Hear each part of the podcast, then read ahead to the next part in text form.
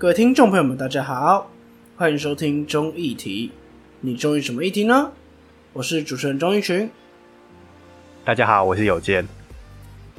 嘿嘿，哎我的声音有点问题的姐姐，啊，声音有问题吗？有什么问题？因为我前阵子感冒啊。呃，我上礼拜确诊。啊，谢谢。哎、我真的没有胡乱，我上礼拜就有确诊，所以我现在声音有点状况。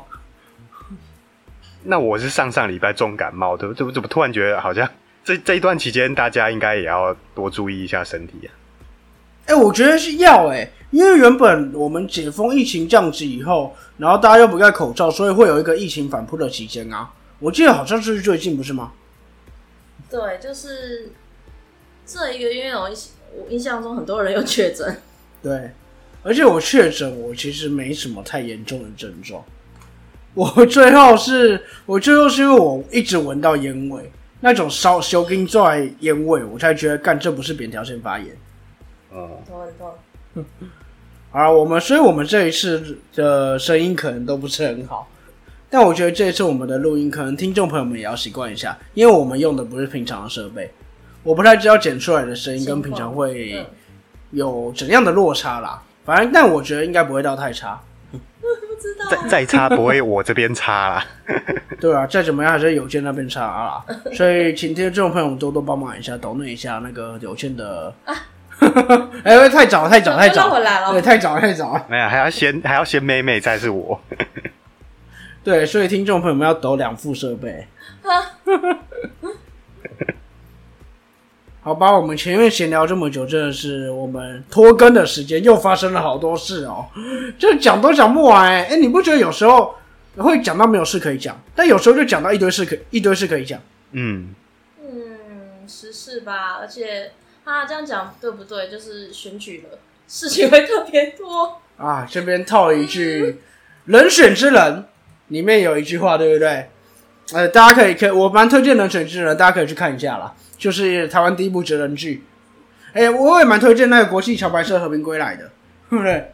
那个大家我看我是看到哭了，嗯，我我也哭了，对，真的没有当初 SARS 那些人帮忙，现在台湾台湾就是度过不了 COVID nineteen。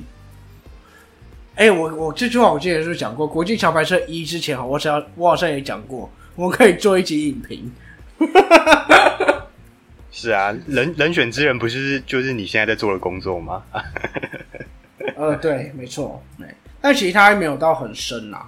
但我觉得职人剧就是这样嘛，嗯，这样已经大部分都有点到一些，还可以了吧？那怎么办？想做的事太多了，然后我们又拖更，一直拖更，做不完啊。啊，我我也很推荐综艺体啊，欢迎各位听众朋友按赞订阅。好，来啦，太长这这期就到这，这这一期就到这边喽。好啦，没有，我刚刚说的是《人选之人》里面的一句话吧？哎、应该是《人选之人》，就是你想要了解一个人的话，就去选举，因为你一选举，那个人家对方就会把你什么身家背景什么全部挖出来。第二个是谈恋爱，哎、是吗？对，好啦，就是选举就是这样嘛，什么事都会爆出来。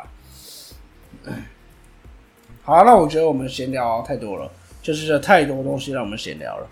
我们还是进一下我们第二个主题吧。我诶、有人记得我们第二个主题是什么吗？不易移植。还记得我们上一次讲的不义移植是什么吗？我的稿没有写啊，是是万华那附近的吗？我已经忘了。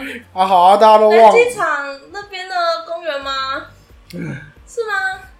好，算了，我知道我们现在我们录这个主题是没有用的啊，连我旁边两个 partner 都忘记了，我们就不要录这个主一个题吧。金毛的人啊，而且我而且我可能有脑雾的状况更加重了耶。哦，对，我们现在有两个确诊，所以我们有那个有理由说我们脑雾啊。有见你哎，我我是大病初愈啊，哎，我口罩都戴好好，还是可以感冒。好啦，我们上一期讲的是马场停新场，哎、是马场停停对吧？丁吧。哦，马场丁，对不起，哇，你讲过你也自己忘了。我脑雾，我刚确诊。对，对，马场丁刑场。然后在上一次讲的是那个极乐公墓，就是那个六章的理论当纲嘛。好，那我觉得我们这一次讲的可以有一个脉络，你知道为什么人会被抓去马场拼刑场吗？我觉得这顺序有点怪，我不想吐槽这个。但你一开始从 从呃公墓，然后到刑场，那前面应该是停尸间类似的地方吧？停尸间吗？哎、没有，当时停尸间其实大家会送到那个林森公园。我说过，那叫极乐殡仪馆。对啊，这看起来你这次好像不是这样子。但是林森公园极乐殡仪馆没有列到不义遗址里面。啊，是啊，对，它它不是不义遗址。我不知道为什么因。为你这样一提的话，我会想说，嗯，好，你倒着讲的话，应该是需要有个领回的地方。对我真的也不知道。但是林森公园那边有另外一个主题，我们到时候可以提到。哎、我们这在不义遗址讲完以后，我们来讲黑色旅游。哦，有这叫黑色旅游吗？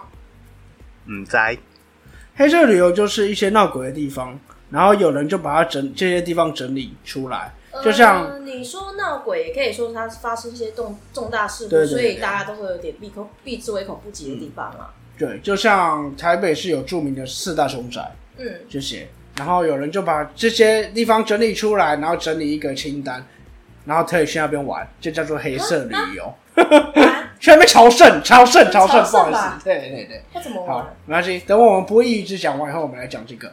那我今天要讲的是在为什么人会被拖去枪毙，一定是有审判，对不对？我觉得会不会太硬啊？好，没关系，反正就是一个原台湾省警备总司令部军法处军事法庭与看守所，它其实就是在新店吧，二十章。那它现在的名称其实就叫做国家人权博物馆白色恐怖景美纪念园区，所以它其实就是在那个新店景美那一带。嗯嗯嗯，对，然后它其实侵害人权事件，它是多机关的公共空间啦，嗯就是从民国大概五十多年，就横跨不同时期的军事审判都在这个地方。然后其实当时台湾省警备总司令部，这大家都知道，就叫警总，这有些人知道吧？嗯就当时最可怕、最可怕的一个地方。对，它这个地方就是警总的军法处跟国防部的军法局也在这个地方，所以它是涵盖政治犯件哦，然后拘禁审判、徒刑，就这些流程都有。然后，其实警总就是威权时代的一个最重要的情报机关、情治机关啊。然后辖下有多个单位，然后就是分别主管台澎金马，当时有金马吗？好，反正就是整个台湾地区的一个保安、警备、后勤。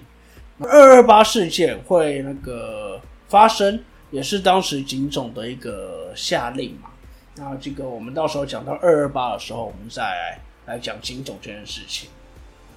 我只记得一句话，就是人人心中都有个小警总，所以大概大家都知道嘛。然后这个地方就是当时四十九年啊，就是陈诚有指示，台北市里面的一个监狱支持机构啊，除了警备总司令部跟宪兵司令部都要迁出市区，所以他就启动一个警总的军法处啊，这些营房啊搬迁计划、书迁计划，然后这个军事法庭就从民国五十六年。跟国防部军法局原本是在青岛东路，就从营区搬离，然后他行政单位就是进驻既有房舍啦，然后看守所就迁到新店安坑的军人公墓，然后五七年后就再迁到新建的仁爱楼看守所，然后后面就有在建立军事法庭啊，然后一些办公厅的那个建筑。然后这个地方竟然就是军事法庭嘛，所以当时的白色恐怖的一些人权审判的部分，就是在这个地方。嗯，然后这个，然后这个地方是一直到我看一下几年哦。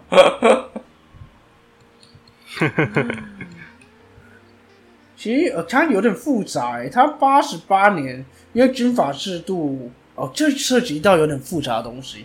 八十八年军法制度改改制，所以这中间我其实有点看不懂。如果熟悉当时当时一些改制的那个历史的一些听众朋友们，可以跟我们解释一下。但看起来是八十八就年，是从一开始的裁测以后，再改成地方制啊，所以说他们又有一些地方性的改动的地方。所以这个地方就变成一个北部的一个地方法院、高等法院、最高法院的三省的呃三省级的一个军事法院跟检察署共同使用，它就变成一个国军新店复兴营区。然后在二零零七年以后，军检军检单位迁出，就由行政院文化建设委员会接管，然后一直到二零一一年，呃，国家人权博物馆筹备处成立，然后就启动一个园区的修缮过程。在二零一八年，国家人权博物馆正式成立，然后就有这个地方，就是目前国家人权博物馆管辖的白色恐怖景美纪念园区。嗯，从这个历史的时间脉络看起来，很像是是不是总统改制，然后其实接这边就渐渐的开始被就是被改掉嘛，就是比较没有属于呃这个单位就没有实质上的一些执执行的能力。他就是一开始做那个警总的那个，嗯嗯嗯还有跟军法他的一个共同的一个军事审判的法庭嘛。对后面警总裁撤了嘛，对，所以没有警总，他就只管军法。然后军法后面有改制，分为三级。然后在刚刚说几几年，二零零七年吧，然后军检从这边迁出，然后就有行政院接管，接管以后就成为一个人权博物馆的一个部分。嗯好，这就今天要跟大家分享的，就是原台湾警备总司令部军法处，然后军事法庭与看守所在新店二十章集美这个部分。它现在看起来应该是可以过去，它就是博物馆。我好像有路过，但是看起来，呃，从外观上来看，会觉得好像不像公园，它就是很像呃路边看到那种像公家机关的那种建筑物。它就沿沿用原建物的一个博物馆。哦，其实我觉得这样是好的啊，就可以保留一些当时的一个脉络，嗯，对，一个历史痕迹啦。嗯，哦，这样讲是不是很肤浅？就像有一些呃原型厂或是比较，嗯，现在已经应该以前作为刑场用的会可能会被改建成公园什么之类，所以就是相反于这些原先可能比较属于是司法单位的地方，我就觉得哎、好像比较从外观上比较看起来比较不突出了。而且有些原型厂改成公园，但大家看不出原本的历史痕迹。呃，看得出也很可怕啦。只是我现在就是变成说，哎、公园会不会有什么故事？然后以相反的，我看到一般的那种呃建筑物，就会比较不会想到。可是你会，像是我之前路过，我不知道有没有记错，但是从外观上来看，就会看到是很简单白色的那种建筑物。对，但好像就不会觉得说，哦，会特别去注意到什么。那这个地方其实我也没去过，对改天我们可以去一下。哇，哦，我这个园区我也没去过啊。那我之就是之前印象中看过，就是那个新闻嘛，裴洛西访台的时候，那个带他去那边做访问，这样。所以这个哦，这个地方，我是一直都知道说有一个这个纪念园区啊啊，然后就是小钟你没有讲，我还不知道它的前身这样子。你刚刚前面讲那个改制那个应该是那个啦，就是军法系统都一直有在修正嘛。那就是我印象中八十八年是把那个他的审判权从就是军队移出来到一般的那个一般的法院这样啊。后面大家比较知道，就是那时候红中秋事件之后，这个我们的军法被废除，对，嗯，嗯。就废军法啦。嗯，还是看守所啊。审不，所以不管审判、拘留都会在那边。所以其实没有听小钟你这样讲，我还真的不知道他以前那个景美纪念园区以前是军事法庭，对。那你看，真的，我又找回我做这个主题的那个意义了。我没讲的时候大家都不知道，现在讲了大家就记得了。希望我下一次问大家还记得。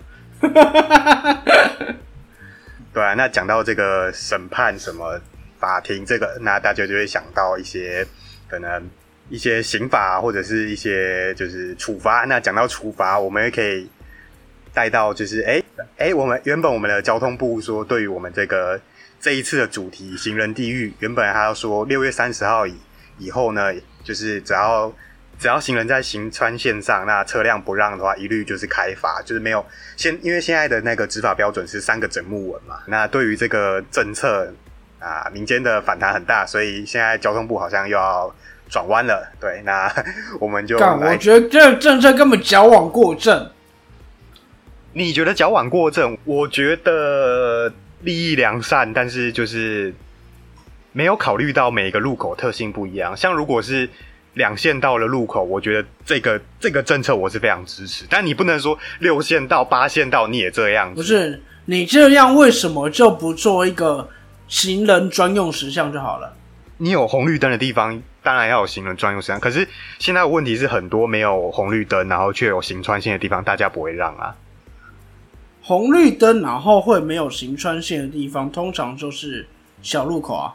不是啊，有红有行穿线，没有红绿灯，你想、哦，有有行穿线没有红绿灯的地方，通常就是一些小小巷弄的路口啦，对不对？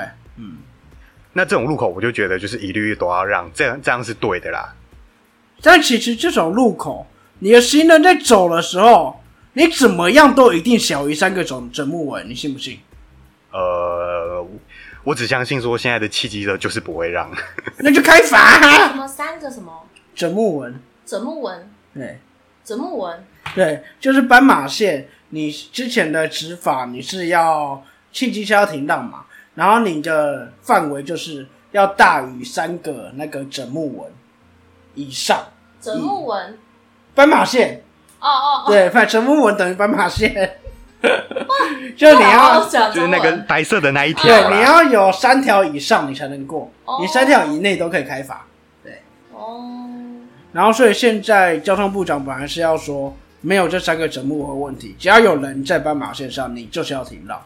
嗯，对，但有见的意思是说，在那些小路口的时候，的确这样是很好的啊。但我的意见，我的意见就是说，你今天有行人走在那小路口，你汽机车过去一定是小于三个整木纹啊。嗯嗯，所以不管怎样就是抓啊。就多妈得就多妈得。我觉得我觉得我们先吵架之前，我们先帮听众朋友们复习一下我们上一集的内容。虽然我们上一集可能还没发，对。那我们我们这次的主题是不是你这集发了，上一集一定会发、你在跟我小啦。没有啦，但我们这集的时间点上，这个执法的改变已经很近了，对，应该是刚刚好。嗯，好啦，就是其实就是 我们在讲的是行人地狱。那那这个名词的来源是 CNN 之前就用那一个这个行人地狱来形容台湾的交通嘛，然后也有很多刚刚前面讲到知名的网红 YouTuber 拍片说，哦，对我们道路设计不当，驾驶素质低落啊，违停泛滥啊，所以呃，所以那个走在路上都很危险。然后然后还有一些社会案件嘛，台南母女过马路被撞倒变天使这样子。台中那个啊、所以五月一号的时候，我们政府做了一个路口交通大执法。那现在过了一个多月，那赚了很多钱哦，不是，看起来，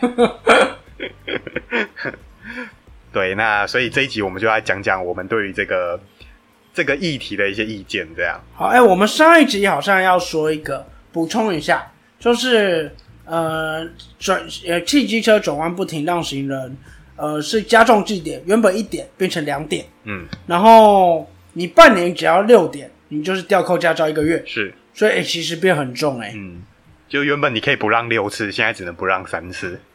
呃呃不是不是都不能不让，拜托大家都要停让。嗯，对。那关于这个交通部拯救这行人地狱这个污名的一些政策啊，不知道大家有什么想法？这样，有嗨，小钟，想法很多，嗯，嗯，我觉得大家都太，干，我现在是不是要来吵架？可以啊，很久没吵不是架，说好这集就是要大吵特吵嘛？我觉得要，我觉得拯救行人地狱不能矫枉过正。你在路上虽然行人的，你要说行人要有最大的路权，对，但还是不能因为行人什么要停让行人，或者是我就是要一定要为了行人，然后我要做出最大的改变，我要做什么人行道？些人老老 老人还小孩会开始那个哦，完蛋了，完蛋了！哇，我就是为了行人，我要做人行道扩建；我就是为了行人，我要做斑马线退缩；我就是为了行人，我要机车全部给我退出骑楼；我要做行人庇护的，我就是行人最大。呃，我觉得不能矫枉过正啊。会吗？你这样，你觉得这样就是矫枉过正？你这些四轮爷，对，那个什么行人必误导，你会骑，你会开上去，就是你那个驾照太好考啊。啊，我要简单的说为什么我这样讲。呃，其实行人地狱这个分为两个问题，第一个驾驶习惯问题，台湾的确很多三宝驾驶，那这部分我觉得你就是就是抓抓抓啦，检举检举啦，警察执法了，就没有问题，所以扩大执法这部分去想办法去解决这个问题，但我觉得还是需要时间，要给他一个时间让他去跑一下，看能不能让三宝去减少，但我觉得很难。嗯。那第二件事情就是很多人在说的，利用不同的交通工法来减来保护行人。那里面会提到很多的，我刚刚提到的第一个，呃，人行道拓宽，嗯，还有很多斑马线退缩。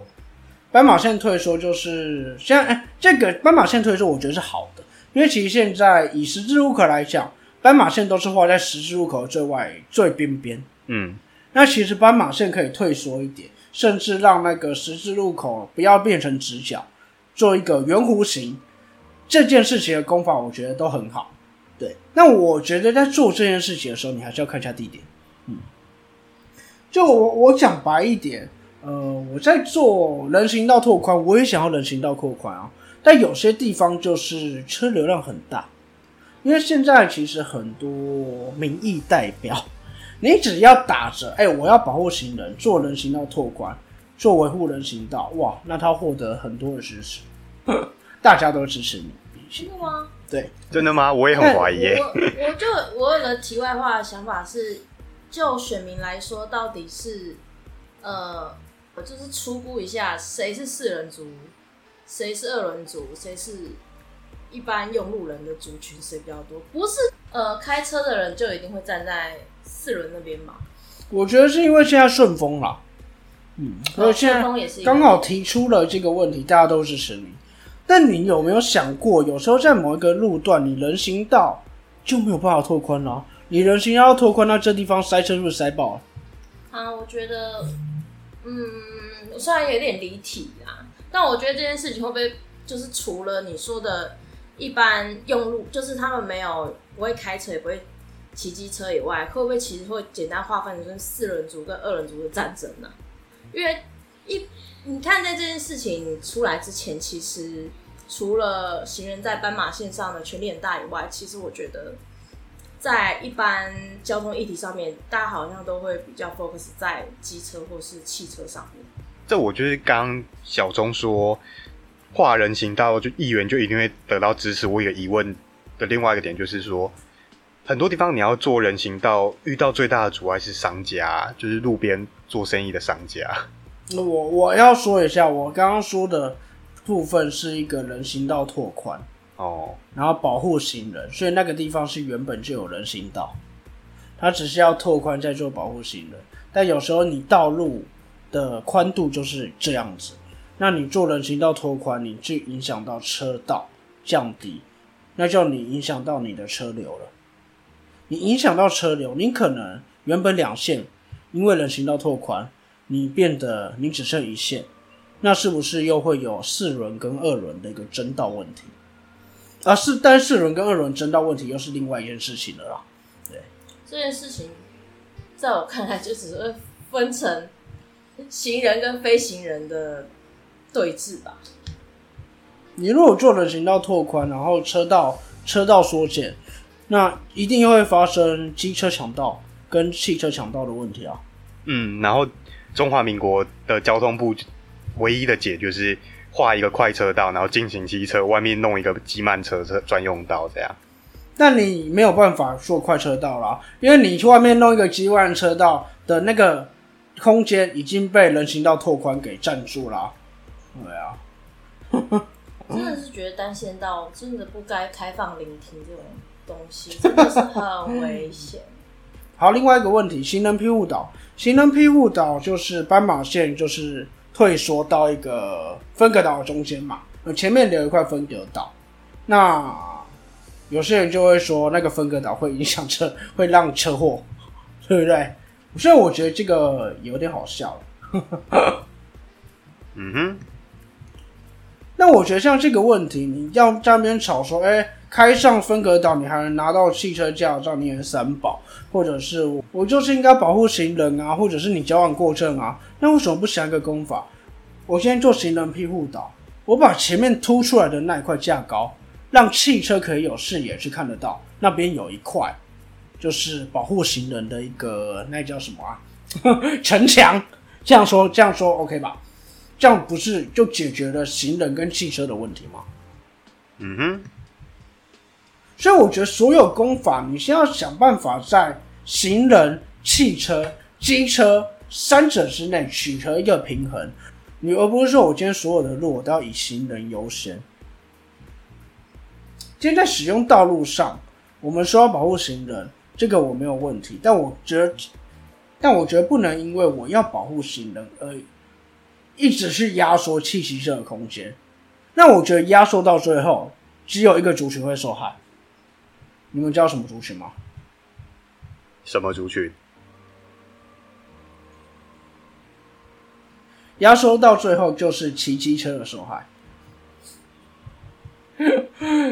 感觉我自己身为机车主，我要帮机车主别人来讲一下话。敢压到最后就是机车主受害啊！妈的，反正你最后的你最后大家还会觉得汽车路权大于机车啊，然后行人路权最大，让机车很可怜呢、没有，这就这就是鼓励你要当行人呐、你要打不赢要加入别人呐、打不赢加入我们啊，大哥。好，为什么要这样说？因为在说行人第一这个议题，还有一件事大家在讨论的：机车退出人行道，机车退出骑楼。你们觉得做得到吗？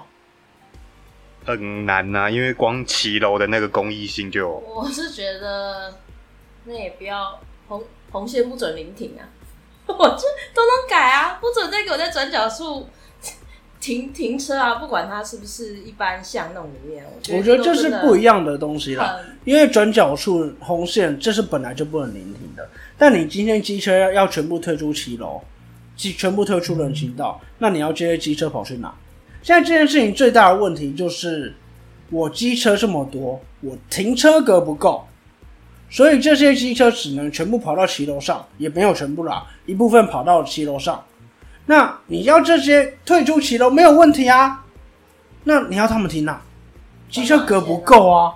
没有啦，我呃，这实在是就是退要有退一个地方，但大家一听到行支持行人一族，就只只会听到，哎、我机车就不该停在行人人行道上，不该停在骑楼。但他们不会想到，你这些全部叫他们滚出去，我支持啊，全部滚出去。但你停车位要给我啊，现在停车位不够啊。那你更应该支持交通运公共运输。我觉得这个结论很有趣耶。当然，这也是一个我们华国一个很大的问题，就是到底为什么会把机车停车格画在人行道上？因为当地理想同意啊，呃，因为大部分的人去停那个机车停车格，他一定是骑上人行道。那你光骑到人行道这个行为，就是我觉得你把停车格画在呃，没有，我跟你讲这件事情，我要跟你做一件事情哦。我机车如果停在人行道上的停车格，你机车要去停的时候要用牵的。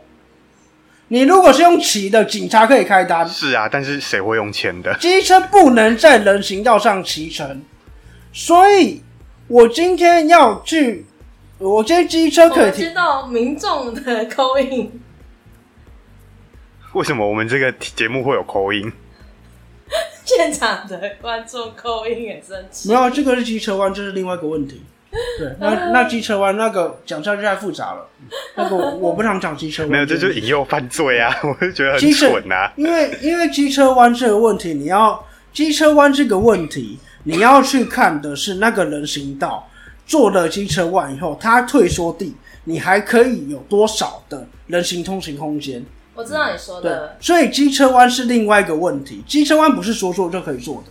就是也要评估原先的那个行人的对，行走的那个面积啊。现在机车弯做退缩以后，你人行的通行空间，我记得要零点六。嗯，不一定每一个那个人行每一个骑楼，我们那叫什么？每一个那个人行道都有足够的空间去做机车弯，所以机车弯这个功法早就在做了。但现在正是你能做机车弯的地方，你去做，是不是你还是停这个不够。有一些用路，嗯，又不是用路，一般行人也会觉得说，哎、机车应该推到机车弯，这样变变成说至少有骑楼跟外面一点点的走道可以走啊。其实我在想，他们是不是想要有一个比较完整的呃行走空间？我觉得你可以做机车弯没有错，对，但机车弯，呃，要去做评估的。简单来讲，就是看你这个人行道的空间够不够。不，但以台北市来讲，不一定每一个人行道都能做机车弯。那所以这就回到我刚刚前面的问题是，你的停车格就是不够。那要怎么去解决？就不要让人家买那么多车嘛。然后我我再回来回到刚刚的那个问题，你刚刚说机车可以停骑停到人行道上，然后但是大家用骑的上去，这边我觉得要从警察局的执法力度去做这件事情。你机车就是不能骑上人行道啊，你错，然后交工处也要设一个牌面，去加强宣导机车不能在人行道上骑乘。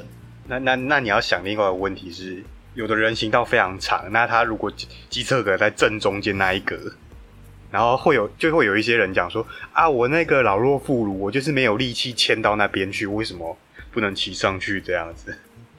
我真的觉得就是现场的观众口音很重，我们真的有一天可以讲讲，就是说每个用路群族群的一些想法吧，就是对。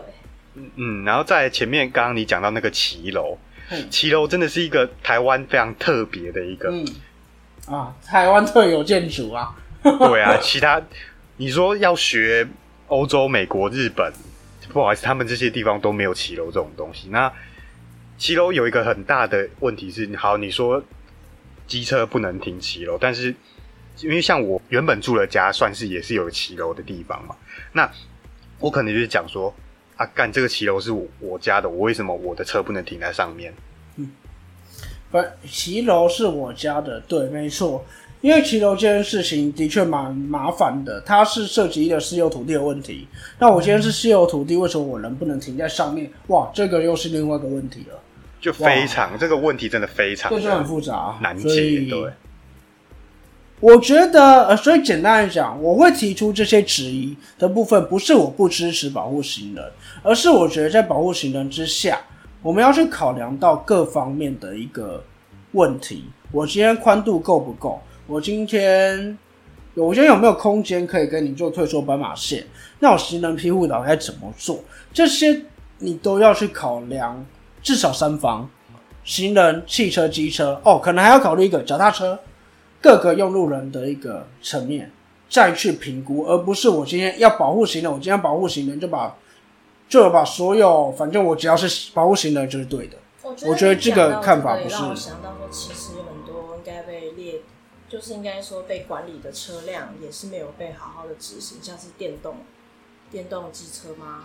电动机车在人行道上的事故其其实是一个非常严重的问题。对这些东西，就是认为说，哎、它它介于在机车跟佣人之间，其实那些车辆也没有被好好的管理，这也是一个隐忧。所以说，行人地狱真的是很复杂、啊，不是我知名网红们一直拍说我要保护行人的影片就可以这样做的。哎、我这样会不会被出征啊？会哦，应该会。虽然我们的虽然我们的流量不大，啊，然后另外就是这就我为什么说交通部虽然很白痴，说要改善那个这些这些行人地要一百年是一个很智障的发言，但我可以理解，就是因为这很问题很复杂啦。嗯，没错啊，对我同意小哎、不对啊，我原本不是说，我原本不是预告要跟你吵架吗？怎么会变这样？不过我觉得这样听起来是有一些族群就认为说，为什么车辆的车应该说是车辆过多了，跟其实一般人是觉得说，哎、我们就是会用。我有听到这些声音，就是说，哎、为什么不加入大众运输？跟哎、我们就是对这种这种问题，其实一直都有。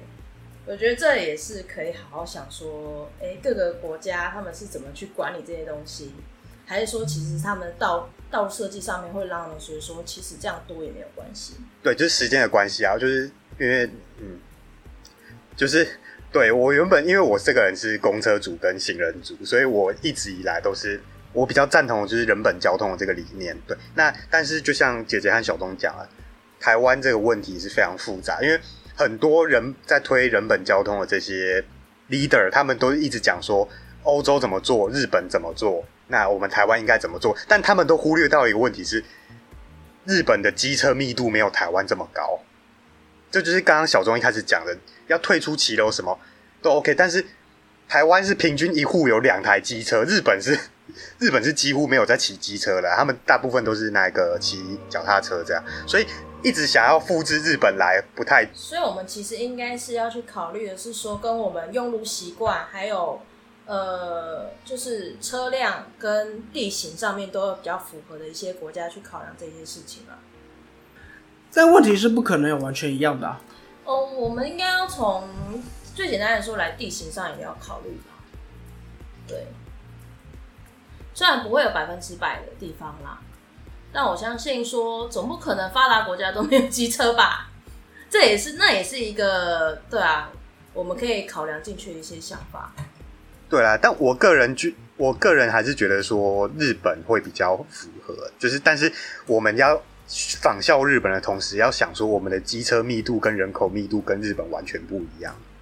对，嗯，我觉得这很有趣，为什么会觉得日本比较相像？其实我对于各个国家的情况比较呃不太了解啊，但我第一个可能想到的国家可能是像是南韩或是菲律宾这种这种机车普遍比较多，是地形比较相像的一些地方吧。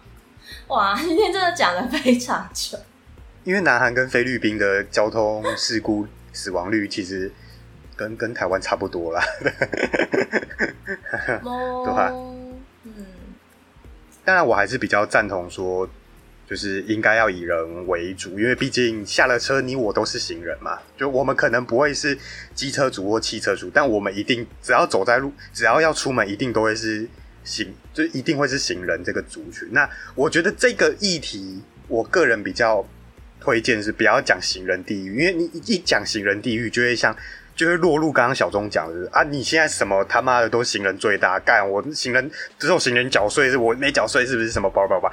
我觉得啦，大家应该要同意，要换成这个词叫“用路人地狱”，因为因为台湾这个交通问题是结构性问题，所以你只要是不管是骑在路上、开在路上、走在路上，都有很基本上你每每一个族群都一定会有违规的一个风险，因为像很多人在讲说这个路口停让行人，在外面讲啊，行人都在划手机，这样。虽然我是觉得啦，行人划手机跟他不划手机，其实走路速度大概差差差不了太多啦。好像研究有说，就是差差百分之二十啊。所以你可能原本你如果不划手机过马路是十秒，你划了手机过马过马路也直接变十二秒啊。所以我觉得你在讲一堆人在讲这个，其实我就觉得很无聊。那大家应该都同意，就是用路人地狱，因为我们的的标线画不好啊，然后执法不严格，所以变成说守法的成本反而比违法的成本还高，然后就变成说大家都习惯违法，然后就击飞城市这样，所以这是而且你刚刚说到一个描述，我就想到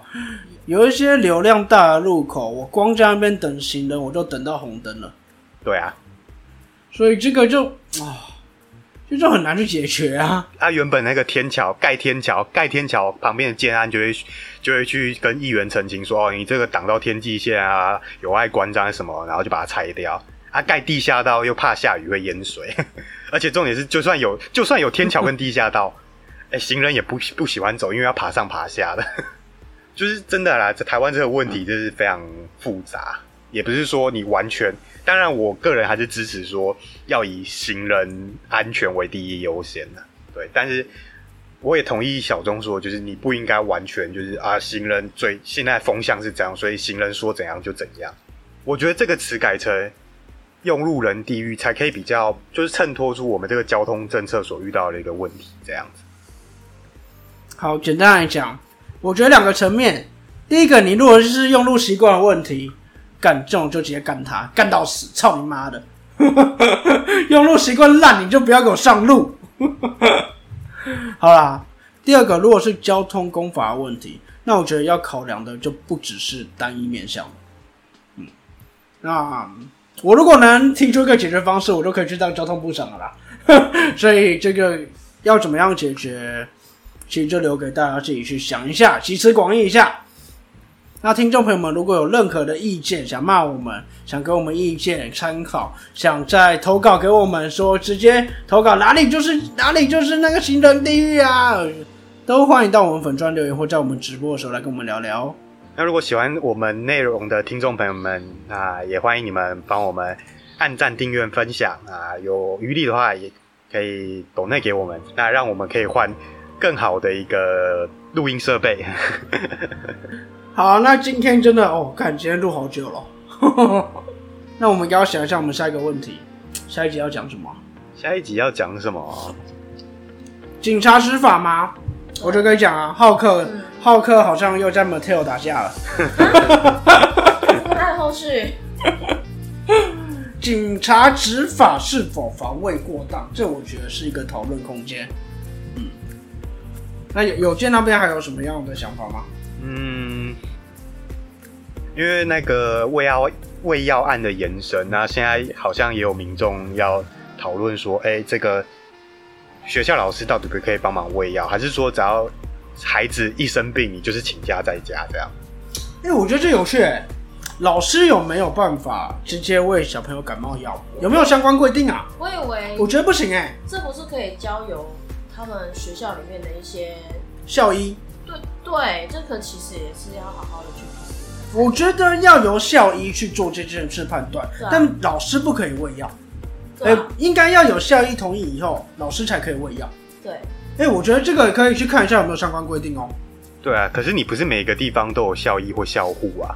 对啊如果啊，没有的话，就是应该去好好思考请假为什么没有，嗯应该是要有的。哎、我觉得这这个题目不错。嗯，好，那我觉得我们下一集就朝这两个题目再找找看资料吧。那这一集新人地狱啊，原来不对不对，有健刚刚说什么用路人地狱。那这一集就到这边嘛，希望可以给听众朋友们一个不一样的观点，大家可以来想想看。那这期就到这边，这里是综艺题，我是综艺群。我是有健，哇，好苦恼的姐姐。为什么哭闹？我觉得这就是地域的问题跟地域的时间。哦，对，我们这一期录很长，直接要剪很久。我们下次见喽。拜拜。